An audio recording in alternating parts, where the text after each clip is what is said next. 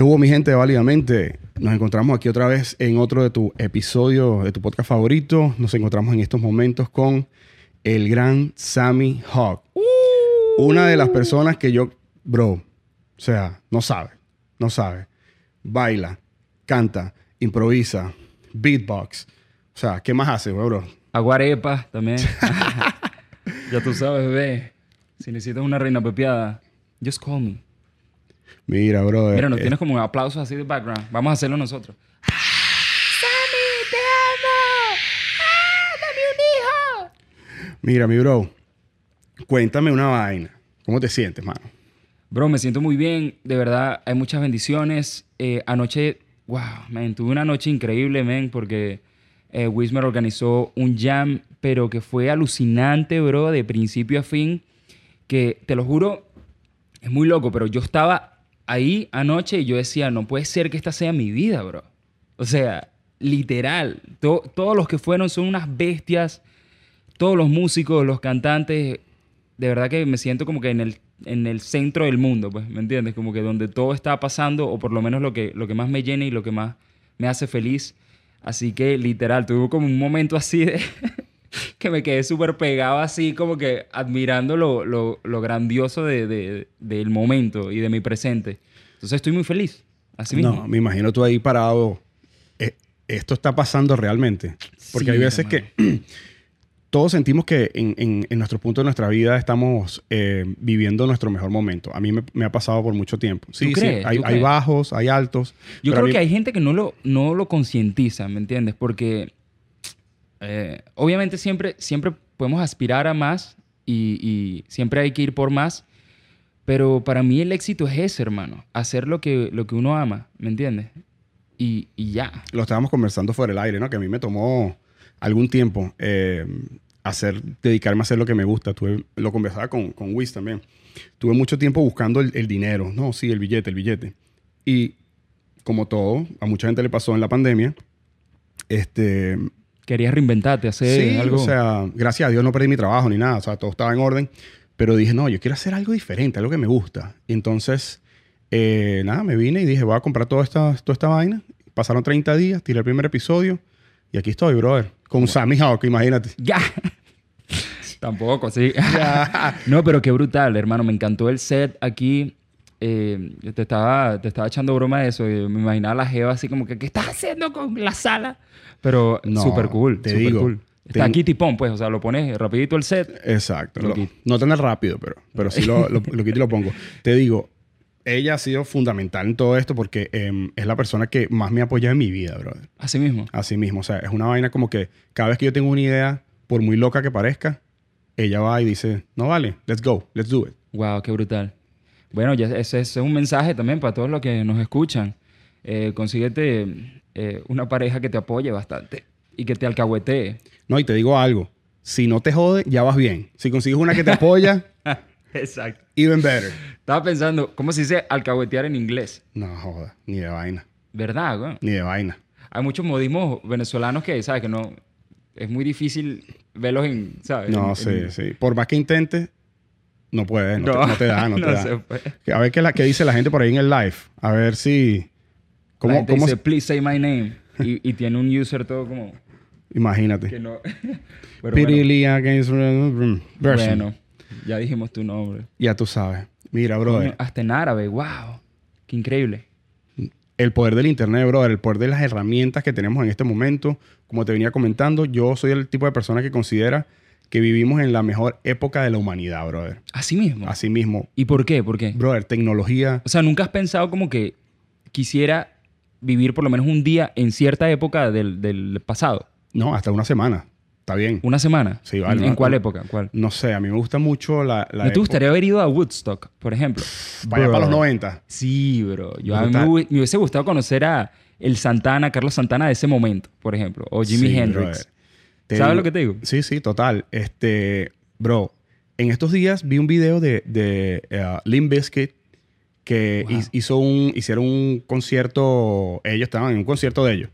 Y estaban vestidos todos así como de, de los 90, Ah, como si sí. estuvieran en, en Woodstock. Oh, qué brutal. Qué Estuvo brutal, los bueno, hay uno la de ellos que, que siempre se disfrazaba, ¿no? El Sí, que se el ponía la guitarrista. máscara. Ajá, el guitarrista que se ponía máscara de Los gorila y cosas. negros y vaina. Sí, está cool. Sí. Pero yo, yo creo que sí. De repente. Ah, bueno, viste, todo puede Estamos- pasar. estamos en vivo. Estamos en vivo. Estamos en vivo. Yo creo que sí, esa época hippie así. En estos días estaba viendo también Across the Universe. ¿La has visto? La, la película eh, basada en la música de los Beatles. No la he visto, bro. Bro, te la recomiendo. Increíble. Voy Pero pa' yo esa. dije, o sea, yo dije, wow, ¿cómo, cómo habrá sido esta, es- la era en la que salió, salió esta música? O qué sé yo, más atrás con, con Elvis o, No, o inclusive Michael Jackson, bro. Yo lamento no haber ido a un show de Michael Jackson. ¿Me entiendes lo que te digo? Pero era muy chamo. Tú sabes que él iba a ir a Venezuela, ¿no? Claro. Él estuvo a punto de ir a fue, Venezuela. Él fue. Pero, fue con los pero Jackson Five. Exacto, pero con el concierto de él así a todo dar. Ah, Y sí. yo no sé qué pasó. A ver si la gente de Venezuela nos puede escribir por ahí en el live qué fue lo que pasó. Yo no tengo ni idea. Bueno, yo leí, pasó que lo yo leí que suspendieron. estaban talando los árboles del poliedro. O sea, porque según... No iba a caber la gente. Exacto, según lo querían hacer en el estacionamiento, no adentro del poliedro de la cantidad de gente que potencialmente podría haber ido al... Creo que era el Dangerous Tour del que estás hablando, sí. Yo soy súper fan, por eso es que No. estoy demasiado claro, así que yo... No, bro, Michael. o sea, Pero me hubiese encantado, me hubiese Cuéntame un poquito, de- ahorita que, que me estás tocando el tema de los artistas y de Michael y de todo eso. Artistas que del pasado que te hayan hecho como que decir, wow. Bro, hay muchísimos, men. Hay muchísimos. De hecho, Nómbrame tres. tres Tres cantantes. Cantantes. Ok. Eh, Simón Díaz, number one. Siempre Coño. lo digo. El tío. El tío. Bro. Y compartí con él también mucho. ¿O sí? Sí, mu- mucho tiempo de mi infancia, entonces me parece número uno. Sin duda Michael, ya lo mencionamos, Michael Jackson y um, Fred Astaire también. Increíble, Brutal. hermano. Yo, o sea, cada vez que puedo veo una película de Fred Astaire y yo digo, men, él, él es todo lo que yo quiero ser a sí mismo, a nivel de, de- de inspiración, ¿me entiendes? Una cosa que, que yo, desde que vi a estos artistas por primera vez, yo dije, bro, son unos aliens. Yo quiero hacer eso, yo quiero cantar, yo quiero bailar, yo quiero improvisar, yo quiero dirigir mis propios videos y, y bueno, así como tú con este podcast, he estado tratando de materializar mis sueños cada día más. Claro que sí, bro. Lo, lo importante es, primero, tomar acción, dar el primer paso. Y después, lo que viene es la constancia, que es la, que, la clave. Claro. Y es de- como tú decías, si uno, si- o sea, siempre va a haber excusas si te las buscas en tu mente, ¿me entiendes? Entonces, si Claro. no es el dinero, las oportunidades, el conocimiento, pero el que quiere puede, ¿me entiendes? Así mismo, buscas un tutorial, buscas, o sea, y ahorita que, que está el herramientas. internet, bro, sí, man. Es, es muy loco porque yo me acuerdo que, imagínate, te voy a echar un cuento literal, o sea, mi familia es, es cristiana. Y Ok. mi- mis padres son pastores. Entonces, yo me acuerdo que cuando yo era pequeño, ver a Michael Jackson era como que, ¿sabes? Eh, un pecado, ¿me entiendes? O sea, esa es música del Pero diablo. tan- tanto así, bro. Ta- Así mismo, men, súper ortodoxo, ¿me entiendes? En esa época, yo era- ya no, ¿me entiendes? Pero, Claro. pero sí, había muchos tabúes, ¿me entiendes? Y como que, por ejemplo, que no existía el internet, entonces me acuerdo que yo tengo un tío que, que él fue el primero que, que me llevó un VHS, bro, de, de Michael, de, de, de- creo que era la película de Moonwalker. ¿Sabes? No sé si la has visto. Peliculazo, claro. Bro, hermano, bro, yo la tenía que ver escondida, ¿me entiendes lo que te digo? Te- Tenía que esconderme así casi que y poner VHS, bro, y tratar, o sea, aprovechar los momentos en que estaba solo en casa, movía los sofás y, y me ponía a tratar de replicar lo mismo que hacía Michael. Entonces, eh, es muy loco porque no tenía el alcance y las herramientas de, por ejemplo, si me gustaba eh, no solamente eh, las coreografías pop, eh, sino que, no sé, quisiera, eh, cuando quería aprender más del hip hop, quería eh, hacer breakdance, eh, conocía eh, a grupos que estaban ya consolidados en Venezuela, como los Speedy Angels, los Fly and Legs, había escuchado de ellos, pero sin embargo, yo los veía a ellos como unos, unas estrellas, ¿me entiendes? Inalcanzables y, y era un niño, ¿me entiendes? No me, no me podían llevar una práctica en una plaza a compartir con ellos.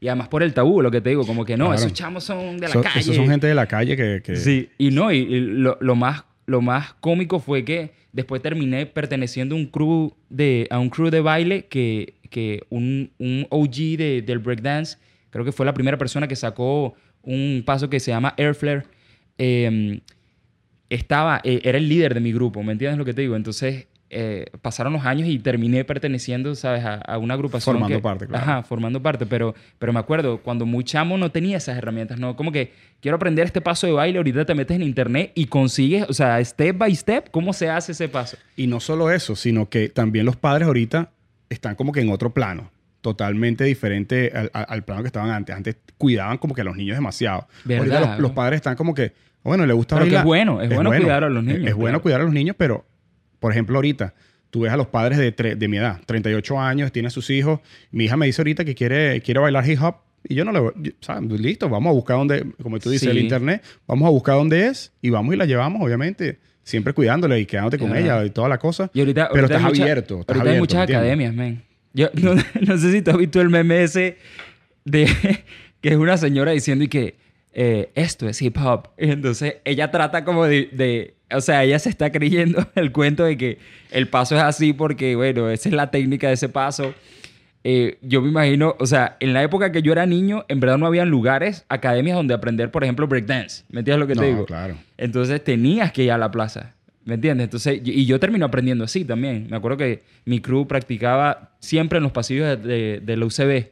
Entonces, cuando, tuve la edad, cuando tuve la edad de poder ir, bro, para mí esa fue una época súper hermosa porque, hermano, o sea, imagínate que frente al aula magna, o sea, en, en esos pasillos, bro, eh, había grupito tras grupito de distintas disciplinas, desde capoeira, salsa casino, hip hop, gente que ¿sabes? hacía bone breaking y se partían los huesos, este, hip hop dance, mi crew también, que hacíamos break dance y combinábamos muchas cosas, muchos estilos.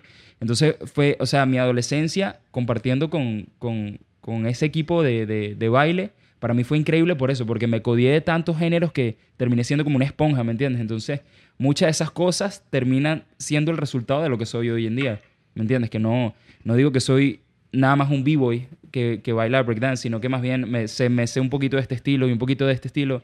Luego cuando entré a la universidad me acuerdo que em, eh, había una chica que me dice, hey, ¿por qué no haces ballet? Pues yo, estoy, yo entré en una clase de ballet, entonces yo estaba en música, pero de repente podíamos ver, ¿sabes? Como que de, de otras disciplinas podemos meternos Claro. a clase. Bro, entonces ¿Y te yo... metiste? No, no, pues yo, yo quería levantarme a la jevita y yo digo, claro, claro, mami, yo te acompaño donde tú quieras. Y resulta que el primer día, bro, el primer día primero, porque otro mindset, ¿me entiendes? Otro mindset que es bueno que lo tenga la gente que hace también, eh, que es parte de la cultura urbana, pero el, el mindset, por ejemplo, un profesor de ballet, eso es una cosa, eh, llegaste un minuto tarde, no, papá, la puerta, te, o sea, eso no se abre nunca, ¿me entiendes? Entonces, primero la puntualidad. Recuerdo, la primera vez que yo llegué, la, la profesora, no, llegaste tarde, chao. Fuera aquí. Nos vemos aquí la semana que viene. Entonces yo, damn. Después fui la, la siguiente semana y llego con unos monos así todos hip hop y la tipa viene y me dice, eh, no, tienes que venir en mallas. Y yo, ¿qué? Mallas así, flow. Sí, yo digo, no, man, yo no, en serio, pero yo, yo soy hip hop, ¿me entiendes?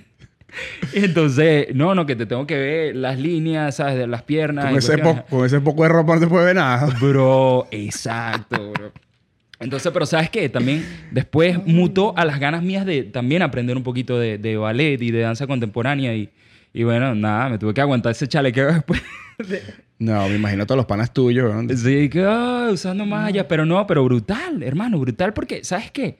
Uno tiene que ser así, uno tiene que aprender, todos los días se puede aprender algo nuevo, ¿me entiendes? Y eh, la- las cosas que yo estaba aprendiendo las utilizaba, las canalizaba para usarlas en, en mi arte, ¿me entiendes? Claro. Entonces, bueno, sí. Mira, vamos a hacer una pausa rapidito para decirle aquí a la gente. Este episodio um, de Válidamente va a salir el próximo jueves. O sea, estén ahí pendientes. Vamos a hablar de muchas cosas, de la historia, de todo, de cómo, cómo, cómo empezó um, Sammy y todo el desarrollo de su carrera. Hablaremos de los Wizards, obviamente. Hablaremos de, de- del Jam, obviamente. Hablaremos de muchas cosas. Y bueno, para que estén pendientes ahí. Y al final, bueno, bajamos el volumen de los dos teléfonos. Yo no tengo ni idea si esto se está escuchando bien, pero no veo a nadie quejándose. Nosotros tampoco, yo creo que la gente está tripeando. How Ah. are you? Dicen, eh, we're fine, We're fine, we're good. we're good, you know what I'm saying? Mira, este, entonces, bueno, brother, eh, lo que te venía diciendo, importante, la, o sea, los padres abriéndose a nuevas disciplinas, me parece que es algo genial, fundamental. Claro. Em, Pero yo es siento heavy, que, es- yo siento que la, la- la humanidad, por lo general, ya está abriendo como los ojos. Todavía hay cierta, ciertos grupos que tienen ciertos tabúes en cuanto a, a la cultura, en cuanto a la música, a, a diferentes temas. Pero siento que, y gracias a Dios, están abriendo los ojos y antes todo era malo, ¿me entiendes? Claro, y, claro. ahora, y ahora como que el filtro ha, se ha, ha disminuido, ¿me entiendes? Estamos Pero tú abriendo sabes, los ojos. A veces yo, yo estoy bien agradecido, por ejemplo, con mis padres porque al principio cuando, o sea, cuando yo era niño, quizás yo me frustraba como que, ah, ¿cómo que no me puedo quedar en casa de, de este amiguito? O ¿cómo que no puedo ir para tal lado y cuestión? Entonces, ¿sabes? Me tocaba hacer todo de repente en, en- ahí en mi techo.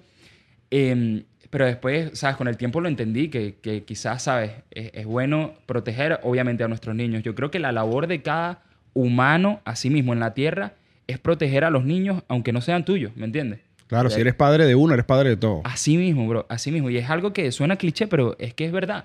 Es verdad. Y am, ahorita es, es muy delicado, ¿me entiendes? Porque, eh, y ha pasado muchísimo también en el breakdance y todo tipo de disciplina, que eh, gente mala hay en todas partes. Y em, si, si un padre también puede tener, qué sé yo, que si el tiempo, la disponibilidad de también, o sea, meter a su niño en, alguna disciplina y tratar de, de estar ahí, apoyarlo, no solamente, ¿sabes? Eh, psicológicamente, sino con cualquier cosa, pues, que necesite, em, sería brutal. Para mí, yo conté, por ejemplo, con- como con una segunda mamá, em, que la quiero muchísimo y que fue, fue esa persona que me alcahueteaba también para todas las, prácticas, para todas las cuestiones. Entonces, bueno, Yo pienso que, mira, ahorita que tú con- con- conversas con el tema de los padres y todo eso, yo pienso que es importante, obviamente, cuidar a nuestros hijos, pero la mayoría de los abusos viene de parte de dentro de la familia, brother. también, también sucede. Entonces, a veces tenemos el ojo en el de afuera y realmente el de adentro es el que, el que, el que puede estar sucediendo algo, ¿no? Entonces, yo considero que, bueno, siempre hay que confiar, hay que confiar en la gente. Yo soy de las personas que me gusta pensar que, que las personas actúan de buena fe en, todo, en todos los casos, pero siempre tenemos que cuidarnos y más que todo con los chiquitos. pues. Claro, claro. Pero exacto, em, o sea, por ejemplo, eh, me, me emociona ver también la otra cara también de cuando veo padres que, wow, que son súper, que están súper apoyando a sus chamos.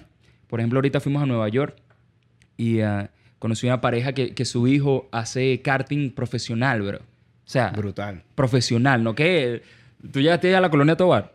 Coño, eso- esos bichos, esos bichos era que tenían un poco de metal pelado. Eso era- Estaba pegado, ¿me entiendes? Uno no sabía si iba a salir volando así que sí. No, me acuerdo que habían dos pistas. Había una pista que era como que la de los más pequeños, había otra que era como la de los más grandes, Bro. que era como una vaina, mátense todos. Así pues. mismo. Yo me acuerdo una, una vez yo, estuve, yo estaba en uno que yo dije, bro, me pasó mi vida así, mi corta vida por, por enfrente. Pues estaba enfiebrado ahí con Mario Kart y cosas. Yo, yo me sentía Mario, ¿me entiendes? Pero este, bueno, este niño desarrolló, bro, súper chamito, ¿me entiendes? Pero desarrolló un gusto por los carros, por la Fórmula 1 desde muy, muy, muy temprano.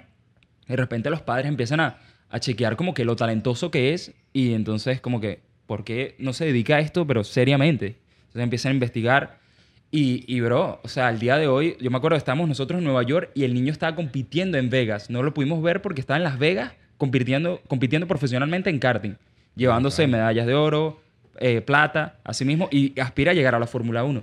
Entonces, imagínate, es lo que te digo, es un niño, ah, o sea, no, no es ni teenager, es un niño y cuenta ya con esos padres que básicamente, gracias a la carrera del niño, ellos están aquí, ahí en Estados Unidos. Imagínate. Entonces, eh, es hermoso también ver eso, pues. Hay que, hay que, creo que los padres tienen que discernir por dónde, o sea, pues yo tuve, yo tuve un poco esa lucha cuando pequeño, ¿me entiendes? Como que mi papá me decía, bueno, pero estudia otra cosa Por y, y en el tiempo libre que tengas, dedícate al arte si quieres hacer eso. Pero no sé, sé arquitecto, sé cualquier... Yo, y yo, para mí, no...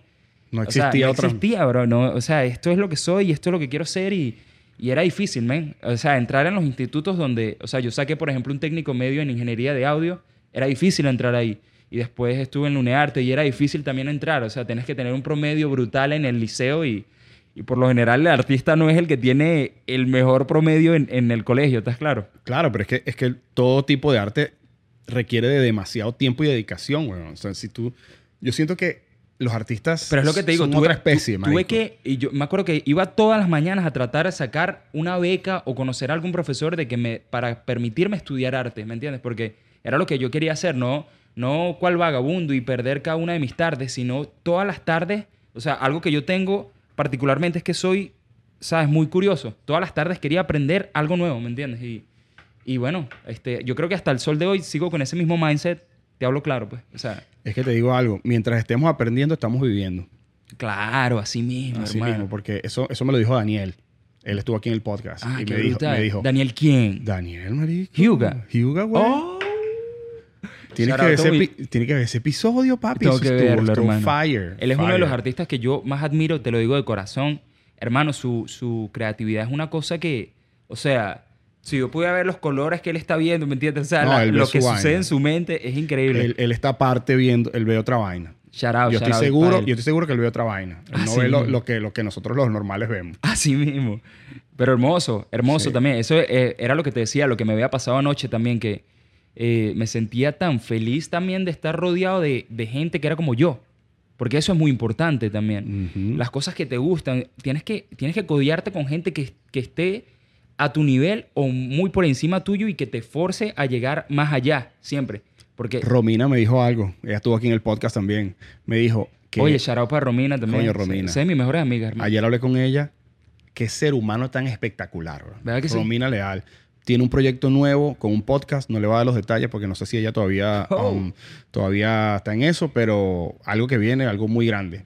Eh, Romina siempre comentaba eso, que, que en el mundo artístico hay personas que sirven como un elevador. Por ejemplo, si tú estás haciendo una escena, por cierto, yo, yo creo que tú hiciste una, una Hicimos una obra de Una teatro, obra de teatro juntos, ¿no? increíble, bro. este, Súper obra de teatro. cuando tú estás en, en un nivel más arriba, con un artista más arrecho que tú, tú te forzas a subir de nivel Claro. y él funciona como un elevador y va subiendo el nivel y mientras tú te desarrollas con artistas más grandes y mejores, Claro.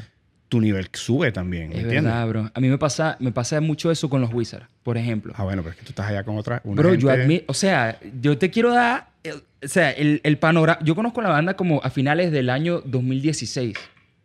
Y, bro, o sea, en- encuentro estos dos primos, bro, que venían de, o sea, uno más brutal que el otro, venían de tocar en orquestas. Eh, Alex Combs, por ejemplo, es trompetista, toca piano, toca bajo, toca guitarra, canta. Todo eso al mismo tiempo, o sea, el tipo multiinstrumentista increíble. Tony Trombone es brutal también. Eh, bueno, Wismer, imagínate, el evento bueno. estaba siendo, eh, ¿sabes? Él, él mismo estaba a la cabeza de este evento y estaba packed. O sea, el tipo tenía la visión súper clara. Te estoy hablando hace rato, ¿me entiendes? Rafael Querales, el bajista de, de 13 años con, con Waco. Bro, yo los veo a todos ellos on stage. Así yo los conozco. La banda estaba tocando y yo los conocí, ellos tocando en tarima. Eh, Yusef venía de tocar con Don Omar. En, en- imagínate, una gira que hizo No, Don Omar y que Don Omar ya tiene tiempo eh, retirado y ahorita está volviendo. Team. Imagínate, es lo que te digo yo. Y yo, o sea, yo venía con mi background de Venezuela, pero te lo juro que la presión así mismo, pues yo decía, bro, estos son puros caballos, ¿qué vas, qué vas a soltar? ¿Me entiendes? Entonces alguien viene y le grita a Wiz, hey, este chico rapea y cuestión. Así nos conocimos, on, eh, on stage, No. literalmente. Y de repente Wismer le dice, rapea, a ver, show me. Y, bro, el resto es historia, pues.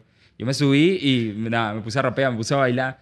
Pero, pero es lo que te digo. O sea, yo creo que en, en ese momento sentí como que la energía de ellos y, y que nosotros siempre lo decimos, nos llamamos los Wizards porque sin duda es magia lo que sucede, ¿me entiendes? Para mí, esa noche marcó, ¿sabes? Un antes y un después por eso, porque al, al sentir que yo estaba, bueno, con ese gang, yo dije, soy invencible, ¿me entiendes? Y, y nada, ese es el resultado de lo que Brutal. somos hasta, hasta decir- hoy en yo- día. Yo, te voy a decir algo. Yo estuve en, el, en, Pero es el mismo principio, ¿viste? De juntarse Sí. con gente, marico, que, ¿sabes? Que te inspire, bro. Que te haga crecer, que te haga subir el nivel. Claro, es que de eso se trata. O sea, si tú siempre estás buscando más y más y más, y tienes esa hambre en cual, no solo en los artistas, en cualquier cosa que hagas, si tú buscas más, más, te, te documentas, te ah, lees, estás pendiente de, de- de- de- esos temas que te interesan, brother, hay un, va a haber un crecimiento y cada día vas a ser mejor. Y, y yo creo que al final de, de todo esa es la meta, ¿no? Así ser mismo. cada día mejor, ¿no? Así mismo, así mismo. Facts. Facts. Mira, bro, ¿qué hacemos? ¿Será que despedimos el live? Sí, vale. Puede Mi ser. gente, eh, jueves, eh, 7 de la noche, pendiente ahí. Va a, sal- va a salir el episodio completo. No sé todavía cuánto tiempo, ya llevamos 20 minutos hablando más o menos. Eh, pendientes ahí con eso. Válidamente podcast, ahí está la cuenta. Eh, Sammy, bro, un placer tenerte aquí. Claro que Despedimos sí. este live y nos seguimos con el, con el grabando el, el- el episodio de Válidamente, ¿ok? Claro que sí, lo hacemos Sí. más exclusivo para que Claro lo que vean sí. el jueves. Muchas gracias a Jueves la gente que 7. se conectó por aquí. Mira, oye, 30 personas llegaron, 27. Uh, No, hubo un ratico que hubo más. Ah, hubo más. Lo Oh. que pasa es que también estamos en hora laboral, ¿viste? Sí, ¿verdad? No, Sí, pero, pero está brutal, bien, está bien. brutal. Para la gente que esté activa. Eso Mira, Leo. Medina está ahí, ¿viste? El- la pareja de Romy. ¿Viste? Saludos, saludos a Saludos, todos. Leo. Bueno, pendiente mi gente. Nos estamos viendo um, el jueves a las 7. Este es un pedacito, un abreboca de lo que va a ser el, el episodio con Sammy. Sammy, gracias. Esto fue idea tuya, brother. No, Fantástico, brutal. brother. Ahí conectamos comunidades. Claro que sí. Se les quiere. Cuídense mucho. Vamos a ver, a ver. Done. That's it, right? Listo, Calisto. Mi brother Sammy James. Sammy James. Sammy James le dijo yo a mi hija, marico. Sammy Hawk, sí, bro. Qué racho. Marico, mi hija. Porque la llama Sammy Jane. Ella se, ella se llama Samantha normal, pero yo le digo Sammy Jane. Ah, porque una vez en una película de, de terror, burde mala, que ni siquiera la terminé de ver, eh, había una caraja y la caraja que están persiguiendo, la mamá le llamaba Sammy James, Samantha Jane. Y, Y yo ahí como que, y ahí le agarré la vaina. Entonces cada vez que, el- que la estoy jodiendo, la llamo así. Estuvo bien de pinga el live, weón. Oye, gracias. ¿verdad? De verdad No. que tremenda idea, weón. ¿viste? No, Lo que- increíble. lo que hablábamos, ¿no? De ir subiendo con la gente. verdad, Muchas es gracias, verdad. bro, por esa idea. No, me, eh, me gusta que también que sea un ratico para que la gente también se linkee con, Claro. ¿sabes? Con el, con el podcast cuando lo subas. Eso está muy cool. Sí, brother. Está muy cool, está muy cool. Mira, Sammy, cuéntame, ¿cuándo un artista se da cuenta que es artista? ¿Cómo, Em, cómo, es- cómo fue tu proceso? Em, no sé, hermano. Yo creo que eh, hemos estado hablando, pues, de, de la disciplina y de, de practicar, pues, obviamente, de formarte, de siempre aspirar a más. Pero yo creo que el artista nace, ¿Tú crees que el artista nace? sí. Yo sé que hablamos Nace un poquito y de- se hace, obviamente. Claro, porque nunca, Nunca termina de hacerse. termina de hacerse, quizás. Sí, me gusta, me gusta ese Nunca termina de pensamiento. hacerse. Porque aun- aunque tú tengas, aunque tú tengas millón de años, Metallica y toda esta gente, esta gente sigue tocando, sigue reinventando, sigue creando. Sí. Mientras tú, tú como artista sigues creando, sigues mejorando y te sigues reinventando cada vez. Claro, bro. Nunca para. No, lo que te digo es, Pero ese Eh, momento, como, hubo un momento como que tú dijiste... Bueno, en estos días estaba viendo en TikTok, por ejemplo, una, una, una niña, o sea, imagínate que la mamá está, está manejando y de repente, eh, no me acuerdo cuál es la canción, creo que es la de Into the Thick of It, ¿sabes? La de los Backyardigans, Ajá. creo que es.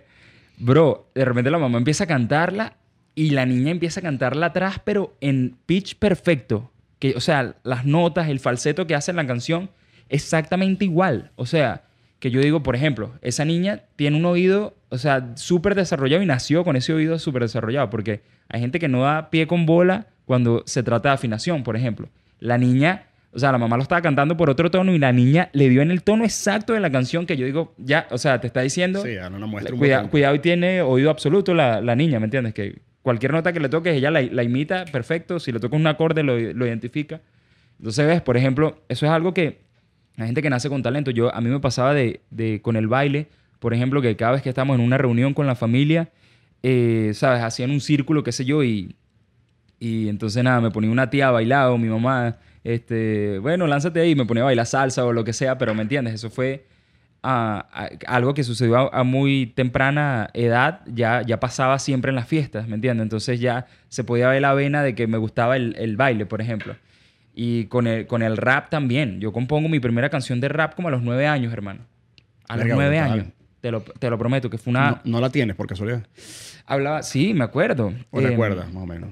Hablaba de, de- del rey David, de la historia de la Biblia. No sé si, si sabes. Sí, sí, sí. Bueno, el, re- el rey David, entonces yo empezaba a describir, ¿sabes? A, a- a David, ¿me entiendes? Entonces decía, no sé, cinco, pe- cinco piedritas tenía David, una sola utilizó con su onda y el poder de Dios, a un gigante derrotó. Entonces yo, ¿sabes? Eso fue algo que sa- salió desde pequeño. Es lo que te digo. O sea, y eso y siempre rap. Y siempre rap, siempre rap. Brutal. Tú sabes que Sí. eh, yo fui a uno de estos shows de, de- También que me acuerdo que en la iglesia había un par de rappers también que yo admiraba muchísimo, que ¿Oh, sí? sí, sí, que eran mayores que yo y eran chicos que ya estaban rapeando a un nivel brutal y haciendo hasta freestyle. Y entonces, imagínate, en una oportunidad, yo me acuerdo de muy pequeño llegó Biancucci, que después se convirtió Coño, en un, Biancucci. se convirtió en un, ¿sabes? En un referente del freestyle y que inspiró a muchísima gente. Bueno, imagínate, yo siendo niño, Biancucci un domingo llegó a la iglesia de mi familia y al final de- del, del servicio, el tipo prendió un freestyle afuera de la iglesia, bro. ¿Estás escuchando lo que te estoy diciendo? Bro, Shit. el tipo, bro, se ganó al público en ese momento. Eso es algo que no está grabado, no está documentado, ¿no? ¿Sabes? ¿Me entiendes? No existía de repente esta facilidad, ni teléfonos con, con cámara, ni nada por el estilo. Y, y, Sí, todo estaba más primitivo. bueno, pero indudablemente, eso es algo que, que yo se lo comenté, que yo le dije, hermano, o sea, tú, es que tú, puede que ni sepas, ¿me entiendes? El efecto que, que has tenido en, en tanta gente, ¿me entiendes? Y, y, y qué brutal la gente que lo reconoce, eh, que tú lo inspiraste, pero, ¿sabes? Hay, hay, hay gente que no se lo da, no, se- no le da el crédito, pero realmente, bro, el tipo... No, yo lo vi a él en la, en la batalla de los, de los gallos, ¿no? Es que, Claro. que hacen la batalla. Red Bull, creo que lo, lo, de Red Bull, yeah. lo- lo- lo patrocina. Brutal. Y eso fue hace un millón de años. Claro, Eso bro. fue hace, brother, Claro. muchísimo bro. tiempo. Sí, y que todo eso, o sea, es muy, es muy loco. Ayer lo estaba hablando. Enciclopedia, Biancucci, Enciclopedia también. En estos días también lo vi a, a, a Ramsés, a Enciclopedia, y yo, men, cada vez que los veo, bro, es una cosa que yo... Talento increíble. man. Sí, para mí, o sea, yo, yo entiendo la humildad de ellos y todo lo que tú quieras, pero para mí, bros, es como que estuviese viendo, no sé, men, a Michael Jordan, ¿me entiendes? Una cosa así hasta el sol de hoy, ¿me entiendes? Porque son gente que me ha, in- me ha influenciado tanto que el poder decir hoy que son mis panas es como que, eh, o sea, invaluable, No, pues, hermano. Increíble. Lo que pasa es que, bueno, también tú has tenido un crecimiento súper, súper, súper grande, ¿no, brother? O sea, de, eh, ¿hace cuánto, cuánto consideras tú, cuándo consideras tú que fue el- como que el salto grande donde tú dijiste, oh shit, it's happening? no sé, si, supieras que todavía hasta el sol de hoy no me siento tan así, ¿me entiendes? Eh, he colaborado con mucha gente como coreógrafo, por ejemplo. He abierto shows también muy grandes. En una oportunidad eh, fue el, fui el telonero de Daddy Yankee en España, en un concierto. Y ah, imagínate, con los Wizards también, que nos ha tocado tocar en el Miami Arena, que, que está sentado ahí enfrente de nosotros Floyd Mayweather y Nicky Jam, y ¿sabes? Toda esta gente te está viendo. Entonces, pero, pero es muy loco, ¿viste? Porque eh, puede convertirse para el artista como la carrera de la rata, ¿me entiendes? Como que nunca, o sea, siempre hay que aspirar por más, pero eso, nunca estás satisfecho y puede ser agotador si tu felicidad está en eso, ¿me entiendes? En, ah, en ¿sabes? En, esa ambición.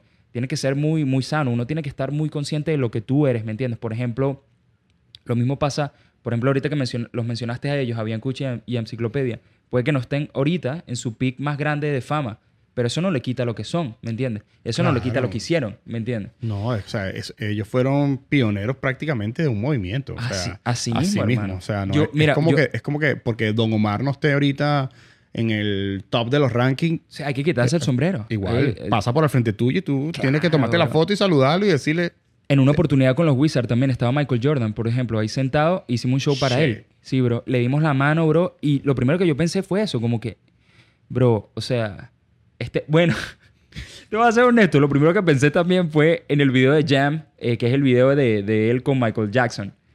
brutal Te lo ese juro. video. Lo primero que se me vino a la mente fue como que, bro, este pan estuvo con Michael Jackson. y después como que, oh shit, pero es Michael Jordan, ¿no? Entonces, eh, pero te lo juro, o sea, yo lo, yo lo vi y para mí fue como que, bro, eres una leyenda, o sea, no tienes nada que probarle a nadie. Y, ¿sabes? Es Gente que, que, que te motiva muchísimo. Ese día también sentí muchísima presión, por ejemplo. Yo digo, bueno, tengo que hacer, tengo que hacer el, show más increíble del mundo y me acuerdo que, nada, me, me desviví on stage.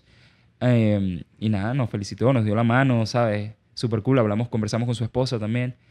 Y, am, no, increíble, hermano. No sé, no sé cuál, cuál ha sido, como que han habido muchos momentos en mi vida, ¿me entiendes? De puntos de, de quiebre, pero si te soy honesto, para mí no he escrito la mejor canción todavía, no he hecho mi mejor show todavía, ¿me entiendes? Es como que siempre estoy... No, y me gusta, me gusta, disculpa que te interrumpa, está diciendo algo importante, pero me gustaría pensar que la idea es que no llegues a tu a tu máximo performance. Claro, que cada día bro. sea mejor, mejor, mejor, mejor, mejor. Y que un día ya aquí no, no estés aquí y las otras personas tomen la decisión de cuál show fue mejor. Ahí te la suelto. Yo me atrevo a pensar que, por ejemplo, Michael Jackson fue así.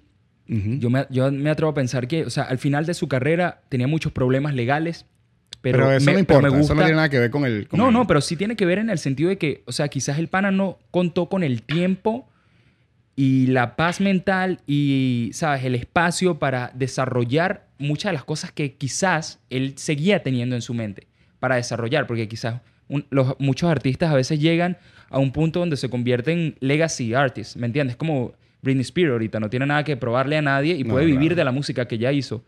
Eh, Pero es súper cool cuando tú ves gente, no sé, como Jorge Drexler, que todavía están metidos en el estudio, bro, creando. Todavía están componiendo y, y no sé, como ahorita que lo llamó Zetangana, vamos a escribir, ¿por qué no? Y escriben, y, ¿sabes? Con, un, con alguien que es joven, ¿me entiendes? Y, y todavía se sigue probando y retándose a sí mismo. A mí me pasa mucho eso también con mis raps y con mis composiciones y con el show también en vivo, que es tan importante, por ejemplo, con los Wizards, siempre estamos tratando de llevarlo a otro nivel. Eh, en todo, pues, en todo lo que hacemos. Brutal, brother. Mira, Y- ¿qué y le- te lo juro, Wismer, por ejemplo, tiene esa mentalidad siempre, bro. El tipo, no hay show del que se baje, por más que te hayan aplaudido, en el que el tipo no se acerque a mí y me diga, hermano, debiste, o, ¿sabes? Quizás deberíamos, o imagínate esta forma, o sea, literal, en vez de felicitarme, me está diciendo qué puede mejorar inmediatamente. Y no es con ustedes nada más. Aquí- en un punto bien vulnerable, ¿me entiendes lo que te digo? Porque te está bajando, marico, de sudar, vaina y tal, y cuestión, crees que te la estás comiendo porque te estás recibiendo todo el aplauso del mundo y el pana viene y te dispara, hermano, pelaste bola aquí, tal vaina, tal, puedes apretar las tuercas aquí, cuestión, y, y eso es brutal porque es como un coach, ¿me entiendes lo que te digo? Claro. Básicamente, Wiz tiene esa labor y, y me encanta de su figura en la banda por eso. Por lo general, los buenos líderes no son super nice. ¿Right? Sí. Ellos tienen, tienen que mantener es- esa presión, pues, porque la presión al Claro, final bro. del día es lo que hace los diamantes. Claro, hermano. ¿Tuviste The Last Dance de- Claro. de, Jordan? Bueno, él decía lo mismo también. Yo tenía que comportarme de ese modo porque no, no teníamos de, otra, ¿me entiendes? O sea, nos están pagando por jugar, tenemos que ser los mejores, ¿me entiendes? Tenemos Claro. que, ¿sabes? Llevarnos esto y por eso quizás su mentalidad, pero eh, con el tiempo, o sea, él, él trata de excusarse. Yo me comportaba de esta manera con ellos, con mi equipo, porque el triunfo era de todos, ¿me entiendes? Y para todos. Y no solo hablando ahorita de, de Wiz, bro, el, bi- el bicho vino para acá al, al podcast y me dijo... Sugiriéndote cosas. Sugiriéndome cosas. Mira, deberías hacer esto, esto así. Me parece que eh, eh, cuando entrevistas a un artista tienes que tomar esta, este, este, este camino, tienes que hacer esto, ta, ta, ta. Y, brother, humildemente te digo, o sea, al principio está así como que, verga, tan mal está, está Este mamá. vaina". No, cero, papi, cero. Yo, yo te digo, mira, de hecho, eh, uno de los lemas del, del podcast es que cuando yo grabo con la gente y cuando comparto con la gente relacionado al podcast, el ego tiene que estar fuera. Claro. Porque cuando tú sacas tu ego, tú eres receptivo a todas las cosas que te puedan dar, ¿no? Sí. Aunque a veces tú, eh, es difícil también que te den un feedback de algo que tú ni siquiera te estás, estás viendo. ¿Tú me entiendes? Claro. Entonces, ese, ese es el tema ahí, ¿no? ¿Me entiendes? Coño, este me está diciendo esta vaina. Y yo ni Pero- siquiera pero me había dado verdad, cuenta. es verdad. Pero fíjate, ahora ¿Sabes que yo los analizaba también? im- imple- implemento todo lo que él me dijo. Y esa es la idea, ir mejorando cada vez más. Es cierto, es cierto. Lo que te quería decir, eh, los primeros momentos donde empiezo a hacer gira de medios en Venezuela, te lo juro que me, me llegué a obsesionar por cómo eran, por cómo era cada entrevistador y qué era, cuál era, cuál era su, su labor previa a que llegáramos a la entrevista. Eh, me pasó en una oportunidad, o sea, aluciné con un señor que me acuerdo que el tipo estaba, no me acuerdo si era en Valencia, fuimos con mi manager, bro, me acuerdo estábamos en, en tour de radio y eso, bro, el tipo, no que se había leído la nota de prensa, el tipo me sabía, pero la vida, pero a un nivel que yo dije, el research del pana fue una cosa que yo, eh, me asustó, ¿me entiendes? Pero- pero en un punto, en un punto bien, bien bonito, porque yo, o sea, el tipo sabía unos datos que yo decía, hermano, o sea, pareciera que hubiese hablado con mi mamá, ¿me entiendes lo que te digo? Eh, la- el nivel de preparación, de profesionalismo, las- las preguntas que bateaba, yo digo, wow, qué original y qué brutal haberlo conocido de repente en un lugar así recóndito que no te imaginas. Y me acuerdo que, que al final de la entrevista él, él me dijo, hey, bro, eh, eh, me gusta tu trabajo, eres bastante talentoso. Recuerdo en una mañana eh, una chica había llegado bien temprano para acá y me empiezan a, a contar, había venido de otro país y venía con su primer disco también y me acuerdo que me hizo el mismo comentario que tú, como que, wow, gracias por prepararte tanto por esta entrevista porque por lo general siempre es las mismas preguntas cliché y entonces ella tenía un, flyer eh, como un póster y em, nada, yo, yo se lo pedí que me, que me lo firmara, pero me hizo el mismo comentario que tú, como que, que se había disfrutado mucho mi entrevista precisamente por eso, porque sintió que yo estaba bastante a la altura y tus palabras me recordaron a la de ella. Y de repente, bueno, aquí está su póster, bro, era Shakira, bro. Shakira, el primer álbum de Shakira haciendo gira de medios en Venezuela. Pies descalzo era, ¿no? Creo que era, pies descalzos. Sí, bro, Sí, negro creo que tenía, Sí, unos, unos chorcitos en ese póster así súper retro.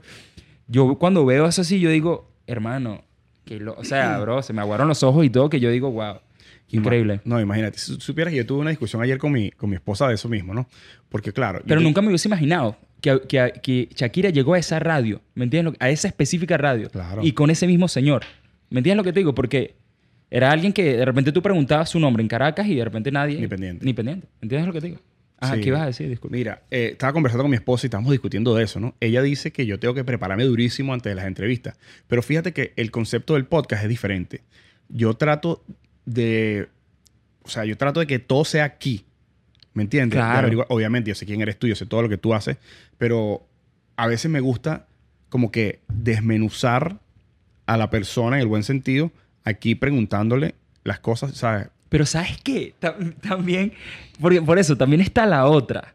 Que también en ese momento, es lo que te digo, cuando muy chamo y empecé a hacer gira de medios con, con mi manager, también analizaba las figuras, entiéndase, no sé, qué sé yo, desde cantantes, políticos, lo que sea. Gente que tú le preguntabas nada más, ¿cómo estás?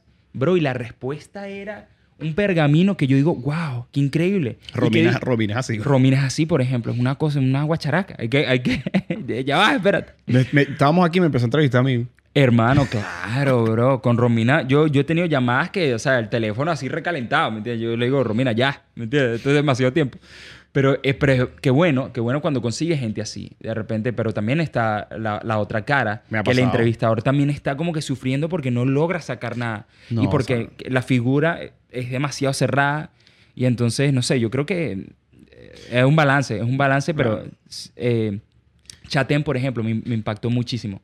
Eh, fue, fue bien heavy porque me acuerdo mi grupo de trabajo em, de Venezuela, mi pana em, José Luis y Delia Barroso también me habían cuadrado una entrevista porque había sacado una canción junto a Keyen eh, que se llamaba Siéntelo, Keyen de A.5, no sé si... Ujú, si- sí, sí.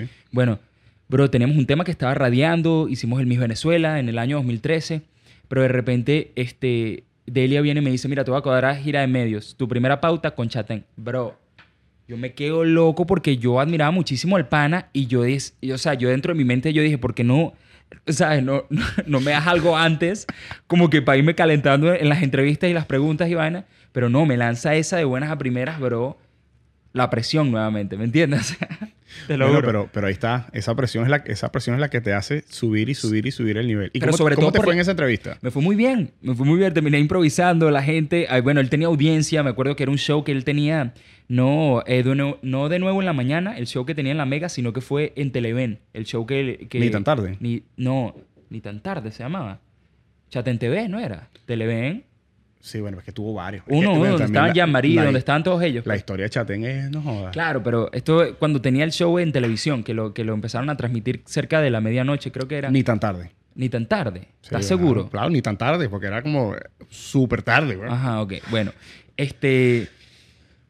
Hermano, increíble, bro. O sea, también su agilidad mental, es lo que te digo. El nivel de, de agilidad mental es una cosa que tú tienes que estar muy preparado porque, o sea, No, es como un juego de ping-pong, ¿me entiendes? Tú es tienes que un- estar súper atento así, focus. Y el tipo es súper elocuente también. Es súper elocuente, te puede batear algo que te deja desestabilizado y por eso, o sea, su- yo creo que su agilidad mental es como la de un rapero, por ejemplo, haciendo freestyle. De verdad, te lo juro que lo he comparado yo internalizándolo como que, hermano, este pana si hiciera freestyle fuera una bestia en, en el cypher. Sí, o sea, sí, yo creo que si lo tradujera al, al- al tema de las computadoras, los raperos, personas así que salen y, y sueltan cualquier cosa sin, sin prepararse demasiado, tienen una memoria RAM de increíble, güey. o sea, Sí. la rapidez con Pero que- digo, hay comediantes que son así, ¿oíste? También. Claro. Sí, bro. No, ¿sabes quién me... Quién me George, muchos- George Harris, bro.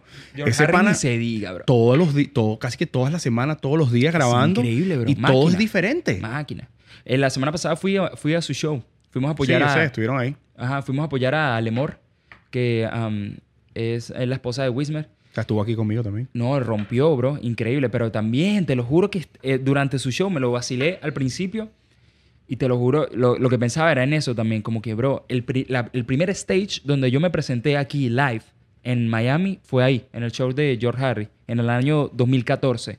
Entonces, él tiene desde ese momento, imagínate, todos los jueves rompiendo ahí, hermano. Y siempre, ¿sabes? Su material se mantiene tan fresco también. Y suceden cosas en el show y él las utiliza y suelta un punchline. Me parece increíble porque hay muchos comediantes también que son de. necesitan su rutina.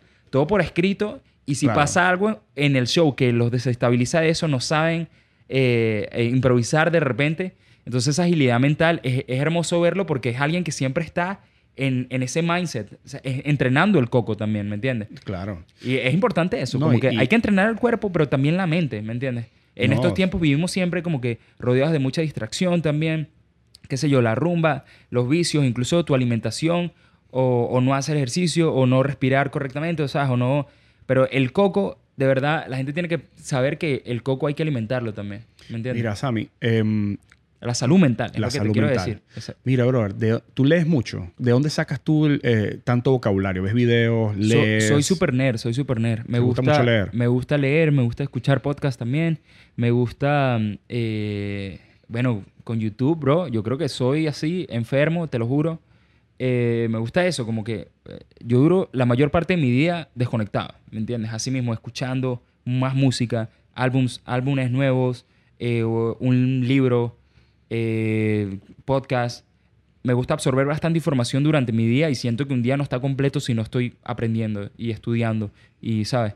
Y yo creo que mi vocabulario se expande a raíz de eso, de, de escuchar a, a demás gente, escuchar más música, escuchar eh, audiolibros, qué sé yo. Siempre, bastante. Brutal. bastante. Sí, yo también ando siempre en esa. Siempre ando leyendo, siempre ando como que documentándome. Porque imagínate. eh, De verdad, de corazón también trato de hacer un tiempo que también esté en silencio. Porque, Eso es importante Exacto, porque puedes vivir eh, todo el... Nosotros somos agua, hermano, ¿sabes? Nuestro, nuestro cuerpo. Yo creo que, eh, que eso influye también, ¿me entiendes? Si, si un agua está todo el tiempo, ¿sabes? Turbia, Alborotada, turbia, ¿me entiendes? Este, necesita un momento donde esté, ¿sabes? En claridad y de ese modo puedes, ¿sabes? Entender muchísimas cosas de tu vida, de dónde estás parado. También es importante eso, ese momento donde estás en silencio y solamente, ¿sabes? Estás en meditación constante o, o, ¿sabes? Un tiempo que te estás tomando para ti. Es importante. Daniel, por ejemplo, creo que lo hace en la mañana. Sí, se Daniel pasa toda la mañana. Él, me- él me estaba comentando acerca de esa rutina que hace y a mí me parece súper valioso lo que él hace. O sea, no, imagínate una persona que siempre está trabajando con su celular y creando contenido. Bueno, lo primero que él hace en la mañana es no ver el celular. Todo lo contrario, ¿me entiendes? Un tiempo que se dedica para él, para escribir, bro. Eso, eso me parece una tarea súper cool, que la gente debería desarrollar eso por más temprano que te tengas que levantar para dedicarte, por ejemplo, el, el inicio del día, un tiempito para ti. Eso me parece Sí, increíble. yo siento que em, todos tenemos nuestras rutinas y nuestras cosas, ¿no? Pero, y nuestros trabajos. Pero siento que debemos como que tomar un, un minuto. O sea, por lo general nosotros nos levantamos de una ya, verga, voy tarde, el trabajo, el niño, el no sé qué. Sí. Siento que como que la primera hora donde tú todavía, siento que muchas veces puedes estar hasta dormido o entre dormido y despierto, como que deberíamos tomárnoslo un poquito más chill. O sea, como que poner el despertador. Yo lo que trato ahorita, em, eh, el iPhone tiene un, como un relojito que te va diciendo tus horas de sueño. ¿no? Ah, me parece Entonces, cool. como yo tengo un horario variable, lo que hago en el trabajo, lo que hago es con esas ocho horas, las voy, las voy rodando. Ah, mira, me voy a parar mañana más tarde, ok, me puedo acostar un poco más tarde. Entonces, de esa forma, duermo las trato de dormir las ocho horas completas.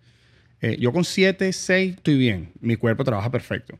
Pero obviamente, si puedo agregar un par de horitas ahí, eh, siento que es importante también para el descanso del, de- de- del Sí. cuerpo y de la mente también, ¿no? ¿Sabes qué es Y heavy como trato de no, de no como que levantarme así en la locura. Ajetreado. Ajetreado. Es difícil porque cuando tienes hijos, complicado, pero Cuando trato. tienes hijos es complicado. Por eso, yo tengo panas que son padres que de repente, o sea, y, se- y- y son súper disciplinados también con ese tiempo de la mañana, que a veces madrugan solamente por eso, para contar con un tiempo para ellos. Ujú. ¿Crees que el que madruga Dios lo ayuda? sí, hermano, sí, bro. A mí me gusta, yo soy súper madrugador y te juro que cuando estamos de tour, por ejemplo, la gente piensa que nada, somos puros rockstar y... y- pero la dinámica, bro, sería súper cool documentarlo, ¿me entiendes? Con todos tus equipos así, ¿sabes? Hacer un reality show de los Wizards. De qué es lo que sucede cuando nos vamos de tour. Es que son tantas personalidades, Son- tanto, pero, tanto- pero te lo juro, mira, no hay gente, no hay alguien de la banda que se pare más temprano que yo. Así mismo te lo digo. ¿Quién- Podemos quién- acabar. ¿Quién es el más flojo de todos? No sé si no flojo. flojo, el que se para más tarde. No, no sé, no sé. No sé. Wismer le gusta dormir. Yo creo que por eso es un genio también, porque él descansa bastante, pues. Le gusta descansar. Em, Acuérdate de algo, el cerebro de todo tu día, lo que más consume no, de tu cuerpo energía es el cerebro. ¿no? Sin duda, bro. Bueno, pero yo Y casi más que- ustedes procesando toda esa información y toda esa vaina. O sea, yo, yo siento que no es mi culpa, ¿me entiendes? Que es como que, o sea, yo no duermo tanto, ¿me entiendes? Pero me siento súper enérgico, ¿me entiendes? Me paro así como que, ¿sabes? A millón, ¿me entiendes? Pero esa, esa, esa es mi personalidad. Claro. Y puede que hayamos terminado un, un show súper tarde en, en Nueva York, por ejemplo, nos, nos pasó que, bro, fuimos, fuimos, hicimos un festival por allá.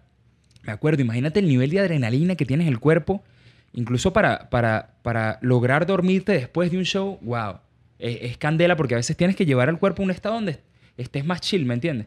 Para, para lograr, ¿sabes? Descansar pleno. Descansar, exacto. Pero imagínate, terminamos el festival, bro. Yo me paré súper temprano ya, ¿sabes? Activo, pero es que, no sé, siempre tengo como que ese mindset. Em, pero no sé, o sea, creo que en la historia se ha visto, yo, eh, depende de la personalidad de la gente, ¿me entiendes? Sí, no, la personalidad. gente que duerme más, duerme La menos. personalidad es clave. Dormir más, dormir menos, yo pienso que no tiene... O sea, mientras descanse, Sí. lo que tu cuerpo te Si requiere. estás, por ejemplo, soy malísimo en eso. No, yo no puedo. No puedo. Por No ejemplo, existe. fíjate, mi esposa necesita un... Ella no puede con seis horas de sueño. Ella no, no, no funciona bien. Ella duerme seis, seis horas y media, ella no funciona bien. Así mismo. Yo con seis horas y media estoy tranquilo. ¿Me entiendes? Ah, qué brutal. ¿viste? Estoy tranquilo. Ella no, ella sí necesita descansar ocho por lo menos, o siete y media. Bueno, recomiendan, recomiendan. Algo que eso. conversamos al principio, está- hablamos de Woodstock, hablamos de, de un par de cosas del pasado. ¿Qué le dirías a, a, a Sammy Hawk de, de 10 años atrás? Si pudieras, la- yo te doy un ticket ahorita y te digo, mira Sammy, aquí está. Este es un ticket para que te vayas a reencontrar contigo mismo 10 años atrás. ¿Qué le dirías? Yo. yo le diría. Eh, honra a tus padres. Em, no pierdas tiempo también. Creo que el mismo consejo del que estábamos hablando al principio. Seguir, o sea, rodéate de gente que te eleve. Porque creo que, aunque, aunque sí lo logré y tenía muchas personas que, ¿sabes? Que me influenciaban y me estimulaban, eh, siempre creo que pude, pude haber ido aún más allá. ¿Me entiendes? Por ejemplo, con el baile es lo que te digo, quizás eh, haber insistido para empezar muy temprano eh, me hubiese gustado un poco más. Y creo que si a, a mis hijos, si les veo, ¿sabes? Una vena artística, eso es tempranito también, es lo que te digo. Me gustaría ponerlos a, no sé, en gimnasia, en algún deporte o a bailar, eso sería un sueño. Pero bueno, si no, lo que los haga Sí, felices, ¿me lo- entiendes? es- eso es lo principal, yo creo. Con los chamos es lo que los haga felices. Sí. Y bueno, eh, es un consejo que está en la Biblia, sobre todo a cosas guardadas, guarda tu corazón. Yo creo que le diría también eso. A ese Sammy pequeño le diría, eh, ten cuidado con las personas que dejas entrar, ¿me entiendes? Porque esto es, esto es un tesoro y hay que protegerlo, ¿me entiendes? ¿Consideras que hay que ser celoso con, con nuestro corazón? No sé si celoso, no sé si celoso, pero es, eh, eso, hay que, imagínate, yo siendo también como figura pública, pues por así decirlo, eh, en verdad yo, yo considero que mi, mi grupo realmente es bien cerrado. Las, las personas con las que realmente, ¿sabes? Tengo mucha confianza y me siento y hablo y converso y los llamo y les pregunto cómo están. Eh, es bastante cerrado, pero es, por eso quizás como que con el tiempo desarrollé un poco como que eh, el personaje y el personaje y también el- la persona, ¿me entiendes? Entonces trato de ser Sammy, Sammy Hawk eh, públicamente, pero ¿sabes? Hay, hay, hay un Samuel que, que Es más selectivo. es más selectivo, exacto, y es, es más analítico, no es tan show off, no está siempre, eh, ¿sabes? Bailando y Bailando, sí, exacto. Em, entonces, sí, yo, yo siento que es como un alter ego, pues. Muchas veces me pasa. Las evitas a veces me dicen, este, yo me imaginaba que tú, bueno, eras súper extrovertido en, o sea, conversando o lo que sea, y resulta que no. Fuera de, del stage soy como que súper tímido, ¿sabes? Estoy como que en otro, en otro mindset. De repente se prende el reflector y es como que cambió la persona totalmente, ¿me entiendes? Tal vez puede ser yo, hablando aquí como los locos, tal vez puede ser, voy a tirar esta, a ver qué tal. Puede ser que cuando tú estás en el escenario, los ojos están sobre ti, pero cuando tú estás de, fuera del escenario, eres mu- muy observador Soy para bastante, tratar, para sí. tratar de, tú sabes, eh, adquirir conocimientos o, o- Es verdad. o ver. Puede ser eso. Pero con las cosas Pasa que- mucho a los artistas, ¿no? Sí. por lo general. Son observadores, a los detalles, imagínate. Esto parece que, que, que tuviese, eh, amén, que, que estoy redundando, pero en verdad con las cosas que me interesan. Porque, eh, o sea, eh, conozco gente que presta atención a absolutamente todo, así no influye en su vida, pero siempre están como que súper chismosos o súper analíticos con todo lo que sucede en sus panoramas. Yo sí estoy interesado en algo, ¿sabes? O si me está inspirando de cierta manera o me, me impresiona, le presto toda mi atención. Eh, pero si no, no, ¿me entiendes? No me gusta meterme con nadie ni opinar donde, no sé, me llamó ni nada por el estilo, ¿sabes? Eh, busco eso, más bien ser proactivo para con, con, mis metas, ¿me entiendes? Y con lo que y con mi desarrollo. con eso, ahí es donde meto la cuchara, pues, por así decirlo. Mira, te iba a preguntar que cuál es la persona más famosa que has conocido, pero verga, ¿hay alguien que pueda superar a Michael Jordan? Luis Miguel. Luis Miguel tocó con los Wizards. No, eh, no esa no me la sabía. Sí, hermano, ¿cómo no le preguntaste eso a Wismer, bro? Bro, no sabía, esa no me la sabía. Luis Miguel tocó con los Wizards. Ese es el orden. De, no, los Wizards tocaron con Luis Miguel. ¿Me entiendes lo que te digo? en un show de los Wizards, en el peak, en el momento más, ¿sabes? Climax del show, de repente llega esta persona y empieza a tocar el 4 de Wismer, lo abraza y empieza a tocar. Eso, ¿Pero cómo fue eso? Está documentado, hermano. Te voy a pasar ese video porque es una joya. Eh, ¿Cómo fue eso? ¿Pero se conocían? No, no, no. No sabíamos ni, que estaba entre la audiencia.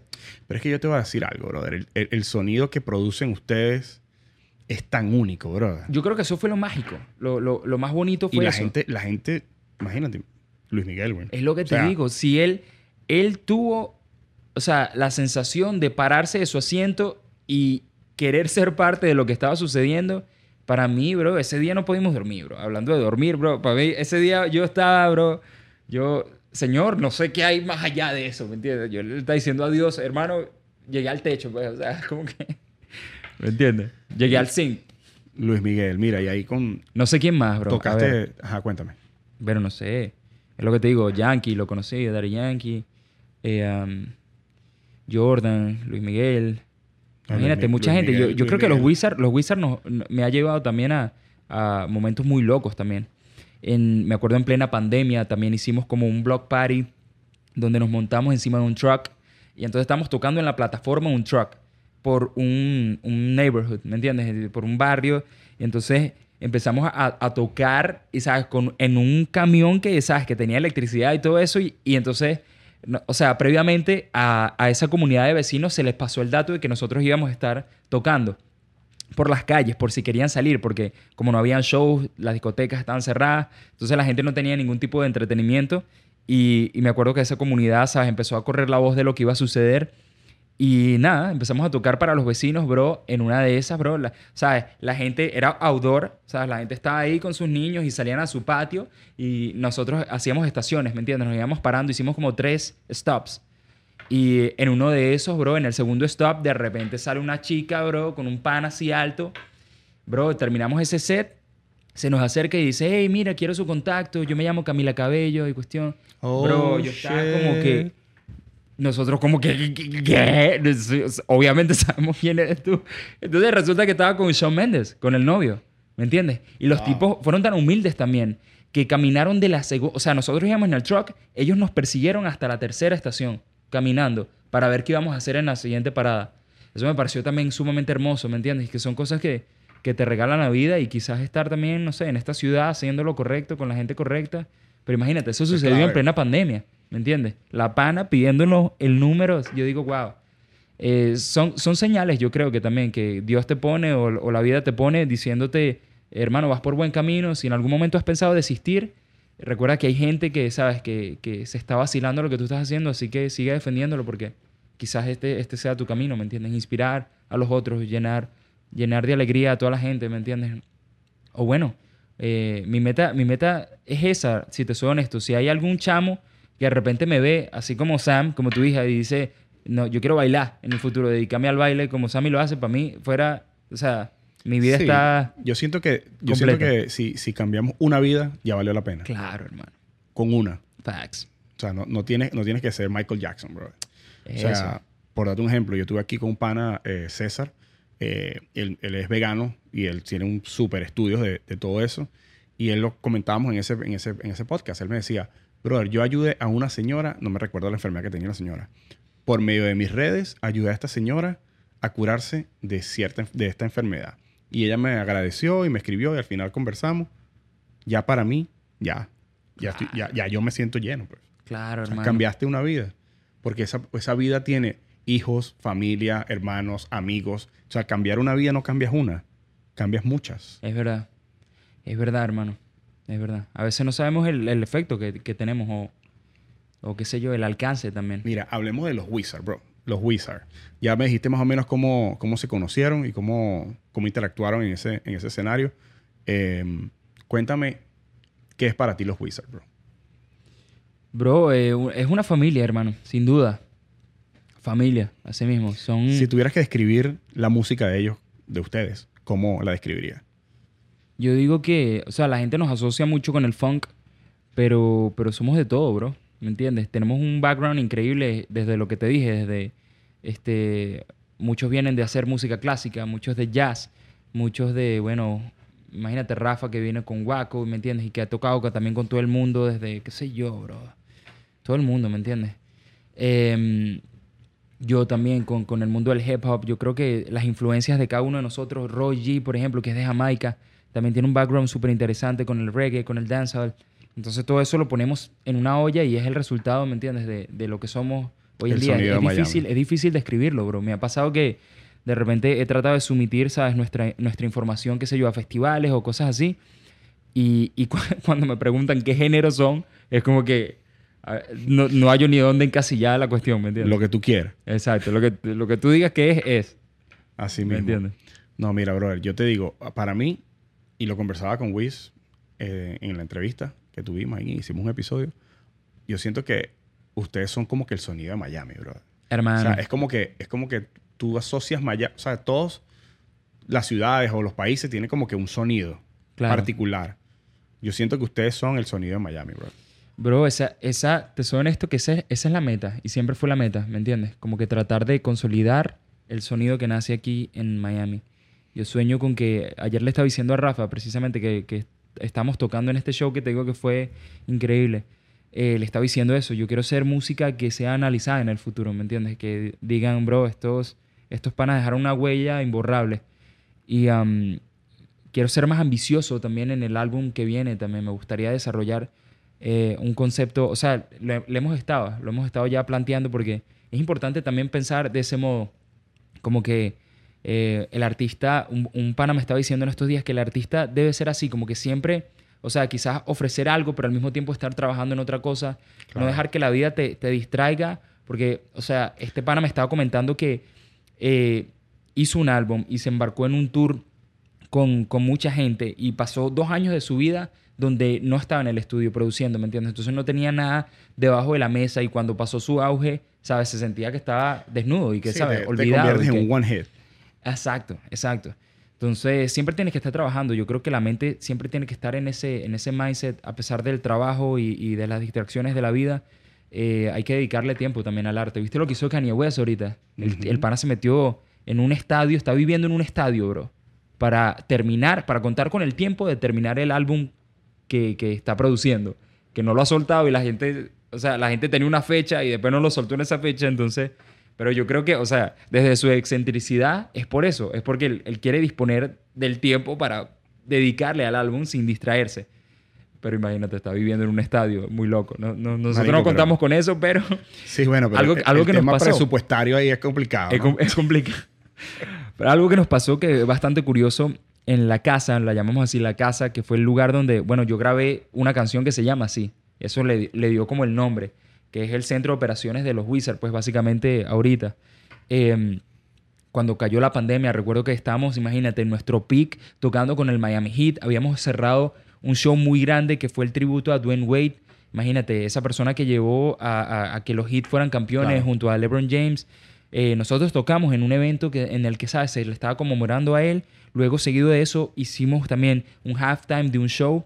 Y recuerdo que nos llegó una persona diciendo, hey, este es el último show eh, que vamos a tener por la temporada. Hay un virus muy fuerte y cuestión, ya jugadores lo están teniendo. Eso fue, imagínate, en marzo, bro, del año pasado. Y nosotros como que, wow, llegó todo esto. Y um, eh, eh, como banda también pensamos como que, wow, estamos muy emocionados porque acabamos de ganar competencias de bandas, hacer festivales, estar tocando con los Miami Heat y luego llega esto y esa, sea, como que eh, tragedia, por así decirlo, eh, lo, lo convertimos en una oportunidad porque nos, nos hizo disponer del tiempo para entrar en el estudio y terminar el álbum. Y me atrevo a decir que, que ese tiempo que teníamos que, en el que ya no estaban saliendo shows y no estábamos tocando, no, nos ayudó a enfocarnos en terminar el disco y lo preproducimos en la casa. Estamos hablando de Spanglish Love, ¿no? Spanglish Love, exacto. Eh, todo el álbum, me atrevo a decir que, ¿sabes? Toda la producción básicamente corrió en el año 2020, ¿me entiendes? Mientras estaban en, con el tema de la pandemia. En la pandemia, literalmente. Entonces... Ahora, pero yo te digo, ustedes se reinventaron arrechamente durante la pandemia, ¿no? Así mismo, así mismo. Hicimos, hicimos muchos shows luego en streaming donde la gente compraba un ticket y se vacilaban sus conciertos, su concierto por computadora. Y montarte, montarte, en un truck, weón, para que. Montarnos en un truck también, sí. Son vainas que tú dices.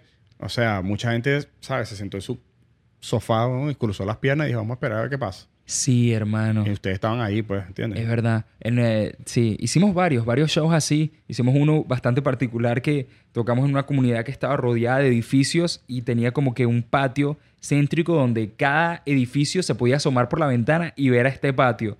Bro, pusimos un mega sonido, bro, y la gente empezó a asomarse por los, por los balcones a vacilar el show y grababan desde los balcones, bro. También fue súper cool.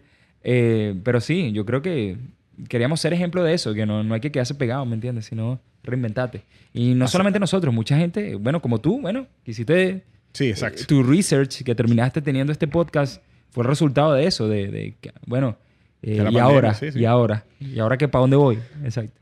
Sí, no, yo pienso que todos debemos tener una alta capacidad de improvisación, pero también de planificación, porque eso, de eso se trata. Tú puedes tener todo planificado, pero no todo siempre sale como planificas. Entonces, tienes que tener esa planificación ahí, esa capacidad para planificar tu vida, tu semana, tu día, todo. pero también tienes que tener una, capacidad de improvisación bien importante, porque ahí, primero, solamente puedes improvisar en el presente.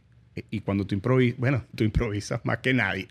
Claro, hermano. Exacto. Es verdad. Solamente vives en el presente, porque estás con todos tus sentidos, están conectados en ese momento. Claro que sí. ¿Lo habías pensado? Sí, en verdad que sí. Sí, lo habías pensado. De hecho, con la banda, por ejemplo, fue una de las cosas que me hizo clic la, primera vez que los vi en ese show, porque ellos estaban improvisando, hermano. Yo conocía, bueno, venía de estudiar allá en Venezuela y, pasé por conservatorios también y veíamos teoría y solfeo y muchos, muchos músicos no podían ejecutar su instrumento si no tenían una partitura enfrente. ¿Me entiendes? Al yo ver estos panas donde, ¿sabes? No, no tenían papeles, hermano. Estaban gritándose los acordes y la gente tripeando así de algo de que estaban haciendo en el momento, ¿me entiendes? Un motivo que nacía de, de eh, qué sé yo, el bajista comenzaba con un motivo y todo el mundo lo seguía. desde anoche también pasó lo mismo. Una cantante que, que, estaba de paso, hermano, nadie, o sea, nadie ni siquiera le invitó a ese jam. Nadie ni siquiera la había invitado a ese jam. La tipa estaba caminando por ahí y de repente empieza a cantar. Dice, ah, yo quiero cantar una canción, pero no se sabía los acordes. Entonces empieza, empieza a cantar la canción y los músicos, o sea, la captaron en el momento. A mí me, impresionó muchísimo eso de los Wizards también, que todos eran muy buenos adaptándose a la situación, improvisando en el momento. No, y no solo eso, sino eh, hay veces, por ejemplo, en el, en el, eh, en el festival que, ¿cómo se llama? Ay, se me fue el nombre. Eh, en el jam que yo fui, cantaron una canción que era en otro, en otro género y la tocaron en, en, reggae, por decirte. ¿Qué les parece si hacemos esto y lo tocamos en tal? Ah, listo. Y los carajos hicieron sus ajustes ahí y, y la vaina que, marico, ¿sabes? Perfecto, como que si lo hubiesen ensayado 10 veces antes. Increíble, hermano. Yo creo que eso fue una de las cosas que más me enamoró realmente de, de la banda. Eh, la capacidad que tienen todos de eso, de, de, adaptarse, de improvisar, de, ¿sabes? De jugar con alguien en la audiencia. Entonces, por eso nuestro show, gracias a Dios, ahorita tenemos nuestro álbum, pero es muy importante entender que la experiencia, por ejemplo, de la banda es también vernos en vivo. ¿Me entiendes? Es como, eh, ¿sabes? Y es muy importante ir a los shows también, como que... Es que ahí realmente es donde tú ves que sí, hermano. cómo es la vaina. Ayer lo estaba conversando con un pana, le estaba diciendo, bro, lo importante que es ir a los shows, ¿me entiendes? Y apoyar a ese artista que tú tanto admiras. Pues no sabes si es la última vez que lo estás viendo. No sabes qué magia puede ocurrir que sea irrepetible, ¿me entiendes? Entonces, eh, e, eso sucede siempre con los Wizards y no me aburre por eso, porque you never know, ¿me entiendes? Nunca sabes lo que va a ocurrir. Por cierto, tenemos un show. Eh, ¿Esto sale la semana que viene? Sí, tenemos un show la semana que viene. ¿Viste? El, ah, el viernes 13. Deberías ir, bro. Imagínate, esto sale el jueves. Bueno, el show es el viernes. Te invito. Tienes que ir porque va a estar bueno. Porque fuiste al jam, pero ¿has visto a los Wizards? No. Ah, ¿viste? No los he visto en vivo. En vivo no. El jam de ayer, por ejemplo, también había muchos músicos amigos de nosotros.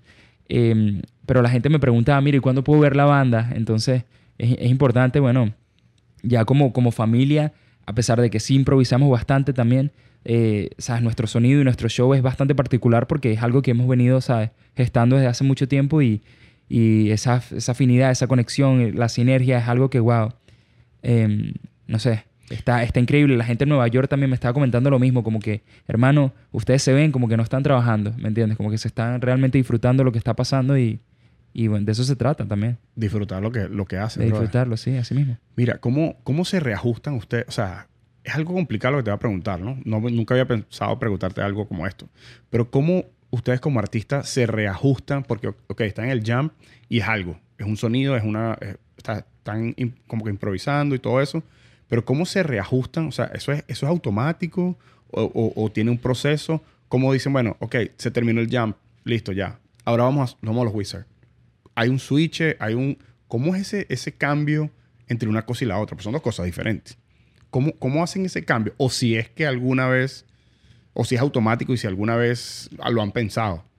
Mm, yo creo que los artistas a veces son muy, muy messy, ¿me entiendes? Como que están por todas partes.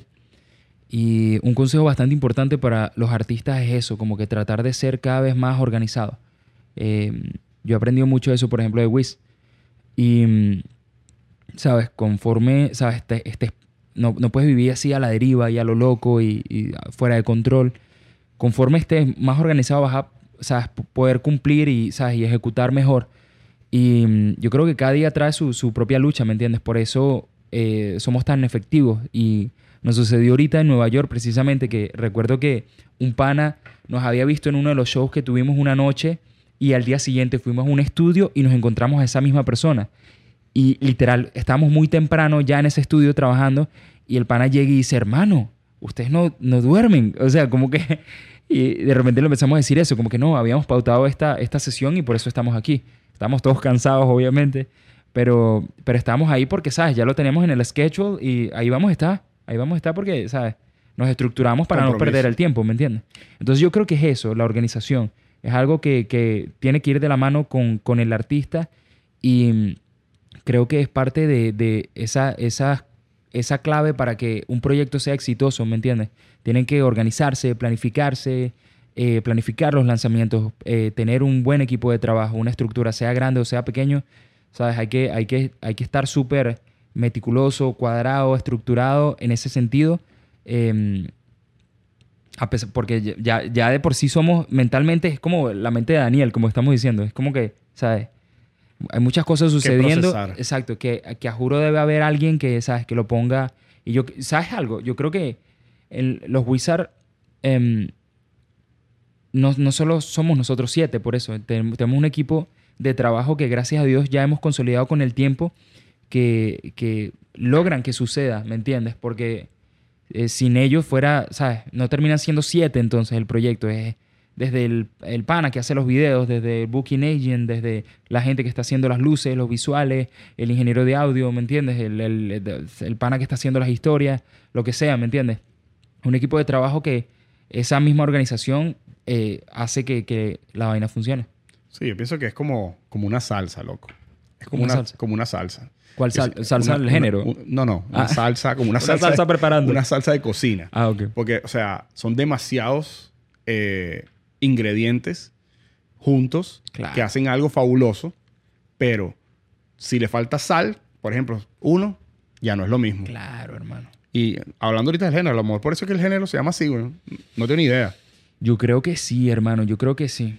Em, Que es una mezcla de muchas cosas. ujú. Yo estaba escuchando que el término nació en Venezuela. ¿Puedes creerlo? Wow. El término. Creo que en una entrevista de radio, de hecho, me atrevo a, pen- a pensar que lo escuché, es que lo escuché. Te lo juro que lo escuché. Lo podemos buscar y todo, si quieres.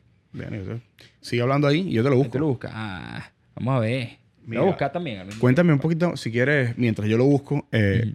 ¿cómo, cómo es tu proceso creativo eh, al escribir un- una canción? Em, mi proceso creativo. Yo creo que utilizo bastante mis vivencias, hermano. O sea, cual- cualquier cosa me puede inspirar para escribir un tema. Y traté de que, eh, por ejemplo, las canciones de los Wizards hablaran eh, de muchas cosas que habíamos vivido como banda, ¿me entiendes? Y que quizás mi proyecto como solista a veces trato de que sea bastante personal, pero cuando escribo para la banda, ¿sabes? Quiero, quiero que se entienda, ¿me entiendes? El, nuestras vivencias. Entonces, eh, es importante para mí, por ejemplo, em, hablar de, mi experiencia. Eh, y conozco muchos artistas que también, o sea, o bueno, también me he tratado de poner en los zapatos de otra persona para escribir una canción. Entonces, mm, yo estaba viendo, por ejemplo, el proceso creativo de, de Billie Eilish, a veces se mete en, y el hermano también, que son unos genios hermanos. Pero exacto, muchas veces agarran un rol, un papel, un personaje y empiezan a escribir al, respecto de eso. Eh, eso es muy cool también. Me acuerdo, por ejemplo, una de las canciones, Slow, tiene, tiene algo de... Esta no es del disco, la, la soltamos como single, pero tiene algo de, de, de, mi experiencia, pero está basado en la experiencia de, de alguien en la banda, particularmente. Entonces, eh, nada, eso, eso me inspiró y me motivó. Hay que estar alerta también, porque uno no. La inspiración puede que esté todos los días en algún lado, ¿me entiendes? Solamente tienes que estar atento, atento a la musa, ¿me entiendes? Mira, aquí busqué en internet, eh, para ver, eh, dice, el origen de la salsa se remonta al siglo eh, 10, 15, 16 en Cuba. Allí la música hispana traída por los conquistadores españoles y la música traída por los esclavos africanos se mezclaron dando origen a una variedad de ritmos. Te voy a leer lo que encontré, hermano. Para no quedar como el loco. En 1957 fue a Caracas, Venezuela, por motivo de varios conciertos en esa ciudad. Y fue en Venezuela donde se comenzó a emitir en la radio la palabra salsa. Y estoy hablando de dónde viene la palabra, ¿no? A la música ah, que son hacían. Dos diferentes, claro. claro. No, no solo el género, sino de dónde viene el término a la música que, que hacían los soneros cubanos, ahí está tu referencia, de esa época. Y posteriormente se le designaría este nombre a lo que sería la recopilación de muchos ritmos caribeños que se comenzó a hacer en Nueva York y Puerto Rico. Ah. Ya tú sabes. Que este fue loco que tenemos que ver, ¿no? Es que todo está relacionado. Todo, bro. Todo está relacionado. Todo se conecta, dude. Mira, Sammy, yo quiero hacer contigo una vaina que nunca he hecho con nadie aquí en esta vaina. Ok. Dímelo todo. Tú le echas bola, cantate un, una parte o la canción, bro. la canción que lanzaste. ¿Cuándo fue la última que, la que lanzaste ahorita? Ayer, ¿no fue? Así mismo, hoy. Hoy. Estamos de estreno. Ah, no. Estreno. Papi. Aplausos no pregrabados. No, no, ya, ya. O sea, tú me estás O sea, tú me estás diciendo que yo la escuché primero que la gente. Todo el mundo, bro. Esto es una primicia, bro. Bueno, brother. You feel me? Dale play y zúmbate. El micrófono es tuyo. G, G, G. Ajá. Sammy, Sammy, Sammy Hack. Workaholic. Workaholic. Válidamente dice.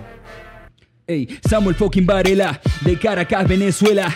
Soy mi propia disquera, me aman las fresas y la bandolera. Yo solo espero que el día que me quiera no sea el mismo día en que me muera, ni que me muera tú a mí me superas. Creo que te aprieta mucho la new era. Libreta full, la agenda full, rapeando más que un gallo en la Red Bull. Del norte de la América del Sur, me siento el cuarteto de Liverpool. Hasta el live sigo haciendo tour. Dance como Mike en Chicago Bulls. El rapero favorito de los New School. Mamá say no que feeling el cool. Todo solo es la antesala, inhala, exhala, que lo que viene son balas líricas grandes escalas, complejo como mandala. No me tires para que te enterraré con pala. Me siento Christopher Guadalajara, el favor y me paga. Aquí se regala. Si tu jefa se resbala, la picara, lo guamala. Entro vestido de gala. El diablo me espera, pero mi alma es muy cara. No la vendo por nada, no. A mí nunca me vas a poder mentir. tú no eres zampa, deja de fingir. Sé que como yo tú quisieras fluir. Te digo enseguida será otra vida porque en esta vida la vine a partir. Hey, workaholic, uh, velocidad como Sonic. Say hello to my little friend. Disparo cual Montana Tony. El Holy Grail, el map for real, mitad máquina Bionic. Salón de la fama iconic. Arriba las manos como Clyde Bonnie. Workaholic, uh, uh, Como Yankee en el Choli. El mismo amor por el money. El mismo Dios por la poli. Workaholic, workaholic. Como Mick Jagger con los Rolling. En un convertible voy por la Collins. Cronate Dolly que nunca serás. Flow Hollywood, high quality. Mi flow te elimina en fatality. Te haré sudar más que insanity. Con mi breakdancing anti-gravity. No ghost here, that's a guarantee. Freddie Mercury en Bohemian Rhapsody. Usted no escribe ni en quarantine. A mí no me ronque ya fuera de aquí. Te pasé por encima, tírame toda tu rima. Líricamente mi rima viene y te parte en dos. No pise la mina que exploto con Hiroshima. Si me por la tarima, te quedarás sin voz. Soy la vitamina que sube tu dopamina. Supero lo que imaginas. Estoy en modo Dios. Para mi rutina, meterme en una cabina. Por esa pista asesina que rompo tu altavoz. Workaholic, como Yankee en el Choli. El mismo amor por el money, el mismo Dios por la poli. Workaholic, workaholic. Como Mick Jagger con los Rolling. En un convertible voy por la Collins. Clónate Dolly que nunca serás como yo. Partiendo la liga desde el inicio. Soltar barras, ese es mi único oficio. Ah, el freestyle es mi único ejercicio. Válidamente, Sammy Hawk junto a Mauricio. Yeah. Da- eso estuvo muy fire. Yes. Eso estuvo muy fire, bro. y eres un workaholic, Claro que sí. de Me verdad. encantó, me encantó. ¿Tú ta- ¿Te tiraste un live o algo, eh? me, te trataste un video. Un video. Ah, ok. Estuvo difícil porque el tema Marico. comienza de una. Sí, bro. Marico, me parece muy arrecho ese, ese tema. Tiene, tiene como que. Yo, si me, si me, me puedes corregir, pues. Yo Ok. no soy artista. Um, tiene como que varias, varios como que cambios ahí interesantosos, Sí, ¿oíste? va- Vas del trap al, al reggaetón, eh, bien hip hop ahí, doble tempo, vaina. Tiene un poquito de todo. Tiene el trombón de Tony Brutal, Trombón. bro. Yes. Brutal. Eso es lo que suena de fondo. Pan, Pan, pan, Eso. Mira, en qué, cómo, cómo, yo creo que te lo pregunté, pero cómo, tienes un, como que un, un proceso cuando vas a crear una canción, tienes como que un, un, no sé, ¿cómo explicarlo, brother? Cuando escribes una canción, ¿qué haces? ¿Simplemente te llega o, o tienes como que un, un proceso de como que, hoy voy a escribir una canción, voy a hacer tal cosa, tal cosa? ¿Cómo, cómo es eso? ¿Cómo es ese proceso? El proceso de escribir un tema, dices tú. Yeah. Em, yo creo que, no sé, a veces, por ejemplo, esta canción yo creo que vino primero con el trombón, ¿me entiendes? El trombón de, de Tony Trombón estaba primero. Él viene y me dice, hermano, mira, grabé esto, ¿qué opinas? Y de repente me empieza a enseñar algo que tenía y, y nada, la letra se me empezó a venir al, al coco. Pero, ¿me entiendes? Esta nació primero con la música Ok. que cualquiera pensaría que primero escribí las barras, pero la, la verdad es que lo que él estaba haciendo primero en el estudio fue lo que me inspiró a escribir el tema. Y yo creo que venía un poco también con ese mindset, por ejemplo, este, este tema, particularmente ese hecho de, de que, hay que hay que echarle bolas, pues como dicen los venezolanos. Uno llega para acá y, y hay, hay que trabajar, hermano, ¿me entiendes? Hay que trabajar por lo que uno quiere y no te puedes quedar pegado, como también decimos nosotros, o sea, tienes que estar siempre en ese mindset de... En ¿sabes? movimiento, De-. Sí, en movimiento, así mismo, si no estamos muertos. El tema aquí es que aquí hay demasiadas oportunidades. O sea, no, yo, yo creo que sentirse cómodo aquí es un error. Y yo he estado cómodo. Y estoy cómodo. Es O verdad. sea, pero siento que, analizando todo el tema, siento que es un error. Porque aquí todo está en movimiento. Siempre hay algo mejor. sí. Siempre hay algo mejor. Igual hay que enfocarse mucho, yo creo, también, como que eh, esta ciudad también es muy fácil perderse, yo creo. Uf, claro. Sí. Como toda gran ciudad. Entonces, exacto, uno tiene que estar claro de las metas pues que uno tiene, porque si no, puedes durar toda la vida haciendo exactamente las mismas cosas. ¿Me entiendes lo que te digo? Hay gente que tiene 20 años en, en- en la misma chamba acá, haciendo el mismo trabajo. Entonces, eh, tampoco, o sea, tienes que entender que cada, cada cosa te tiene que estar llevando a algo mayor. Si no, estás estancado, ¿me entiendes? Si no, tienes esa mentalidad de, de empleado. Tienes que buscar emprender, tienes que buscar, ¿sabes? Eh, ganarte la vida y hacer lo que te gusta y, ¿sabes? Y ser feliz también. Nada más horrible que estar en un trabajo donde te sientes, ¿sabes? Amargado. Y si estás, y, o que sea temporal, ¿me entiendes? Que sea solamente porque te está llevando a algo mayor, ¿me entiendes? Pero tienes que estar muy, muy enfocado. Y eso lo aprendí mucho acá. Mira, scam likely, ¿viste? ¿Cómo? Pero si puse modo avión. Qué loco. Mira, eso es loco para llamarte de la garantía del carro. Tú ¿Será? puedes quitar el chivo y botarlo. Así Eso mismo. te van a llamar. Te van a llamar, no estoy exagerando. Te van a buscar y te van a llamar para ofrecerte la garantía del carro y a gente que ni Claro. carro tiene. Exacto, bro. Marico, ¿sabes? Mira, pero lo que te digo es eso, bro. ¿Sabes? Como que... A mí me parece muy cool esto, por ejemplo, tu podcast. Por eso. Porque es algo que siempre quisiste hacer y lo ejecutaste y lo estás haciendo y te lo estás vacilando y vas aprendiendo sobre la marcha y de eso se trata. No solo eso, sino que yo aquí, ven, o sea, hablo contigo, escucho tu punto de vista, tu perspectiva, y esa vaina me nutre. Viene Sí. otra persona, lo mismo, me habla de otras cosas.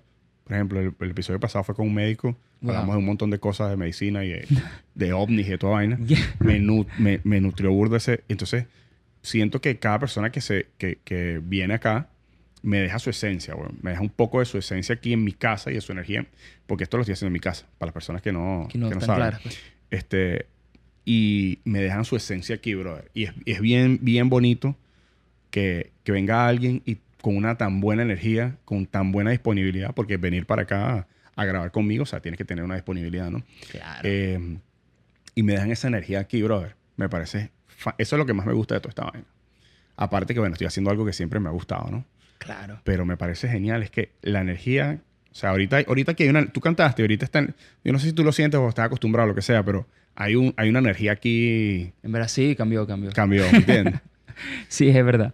No, pero qué cool, qué cool, hermano. Y Mira. qué cool también que estás abierto a, a, a gente, ¿sabes? De, de- de todo tipo de, de disciplina y labor y es súper cool. Te Todos cambia, te tenemos- cambia las perspectivas. pues. todos tenemos algo que contar, bro. Todos tenemos algo que contar. Todos Así tenemos un punto de mismo. vista. Entonces yo no puedo... Hermano, la gente, por ejemplo, trabajando en los hospitales, yo creo que, wow.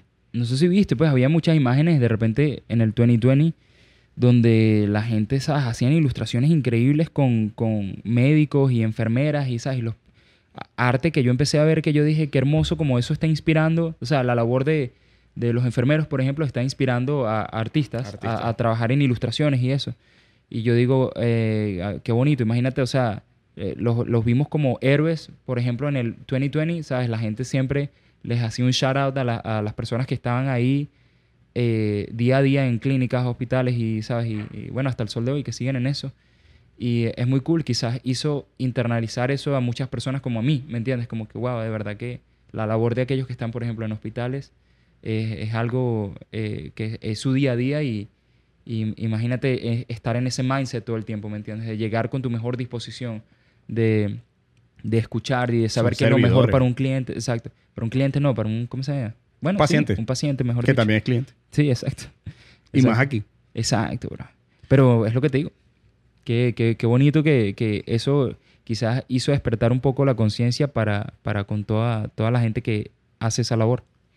Mira, Sammy, tus próximos pasos Eh, de baile. yo creo que... em, eh, en la música. yo creo que seguir, bueno, de tour con los Wizards, eh, tenemos muchas, muchas cosas que queremos hacer y muchas metas que tenemos ahí entre ceja y ceja. Y creo que eh, seguir, bueno, eh, teniendo fechas también para, para el tour en el que estamos defendiendo básicamente el álbum. Em, seguir tocando también, porque me gustaría conectar con, con más gente, ¿me entiendes? No quedarnos solamente en Miami y a las ciudades a las que hemos ido, sino tratar de, bueno, de no solamente hacer un tour más completo aquí en, en- en Estados Unidos, sino que también eh, ir interna- internacionalizar a la banda también, que hemos recibido muchas ofertas también para salir con el proyecto y, y creo que eso, eso es mi meta ah, pronta. Sí. Te di un pasaje para 10 años atrás. Ahora te quiero preguntar. ¿cómo, cómo te ves en 10 años? Bueno, hermano, ahorita eh, me acuerdo en el principio que estamos hablando de Fred Astaire. eh, a mí me parece. eh, en una oportunidad vi un clip de él que, que le tocó hacer de host en los Oscars. Y recuerdo que tiene como que un co-host. Y entonces le pregunta como que, mire, ¿no, no te vas a lanzar ningún paso de baile aquí? Cuestión. Y todo el mundo empieza a aplaudir como que, wow. Y ya está todo viejito, hermano. Todo viejito. Y de repente él viene y dice así como que, no, o sea, ya tengo tiempo, que no, qué locura. O sea, que voy a estar bailando y cuestión. Coño, todo el mundo así con esa presión como que casi que, que ¡Que baile. Típico, pues. ¡Que y, baile! y de repente, hermano, yo creo que estaba planeado, obviamente, y el tipo empieza, bro, o sea, a una, ¿sabes? Estaba muy, muy pure, pues, muy viejito ya, y el tipo empieza a soltar su mejor tap así, que, bro, esa vaina se iba a caer, ¿me entiendes? Entonces, yo lo veo a él y yo digo, hermano, yo quiero bailar hasta que el tiempo, hasta que el cuerpo aguante, ¿me entiendes? Y, y hasta que, que sí, el tiempo también me lo permita, y, y, ¿sabes? Em, pero me gustaría hacer lo mismo que estoy haciendo en este momento hasta que, hasta que pueda, ¿me entiendes? Por el mayor tiempo posible. De verdad, no, espero no ser un, un viejo ridículo y aburrido, pero, pero te lo juro que No, es lo que me gustaría, ¿me entiendes? Yo cuido, una vaina. cuido mucho mi cuerpo, mi, mi alimentación también por eso, estiro todos los días también. Por eso, porque yo, o sea, quizás mucha gente que yo admiro muchísimo y que yo veo y que son mucho mayor que yo y, y siguen, ¿sabes? En su nivel máximo y, y, y cool y siguen, no sé, girando de cabeza. O sea, yo veo, yo veo esas personas y, por ejemplo, hay un vivo y que, que me parece, o sea, yo quiero conocerlo. En algún momento fue a Venezuela, no tuve la oportunidad de conocerlo, se llama Vivo y Storm. Eh, yo he aprendido muchísimas cosas de, sus videos y, bro, el tipo es un señor, bro, y que hasta el sol de hoy, ¿sabes? Baila breakdance y increíble, no que, no que ah, más o menos, que que se ve que es una persona que se cuida precisamente para estar ahí, ¿sabes? Estar ahí como jurado, haciendo showcase y bailando. El tipo, ¿sabes? Eh, en una competencia puede acabar, acabarte en un momentico, ¿me entiendes? Y, y es, es un señor. Entonces yo creo que me veo mucho en ese espejo también. Me gustaría llegar a ese nivel. Coño, brutal. Bueno, brother, mira, primero quiero agradecerte por venir. No sé si quieres hablar de algún otro tema. No, no, Antes bueno, cerrar, no, estoy muy contento, hermano. De Gracias verdad. por, bueno, por, por darle la oportunidad también a la canción que cantamos ahorita. Eh, mi carrera a la par como solista siempre la quiero llevar con los Wizards y creo que también es lo bonito de nosotros como proyecto, pues que, que colaboramos con mucha gente, tenemos proyectos individuales también, pero siempre nos juntamos y, y- y es cuando, ¿sabes? Cuando la magia ocurre.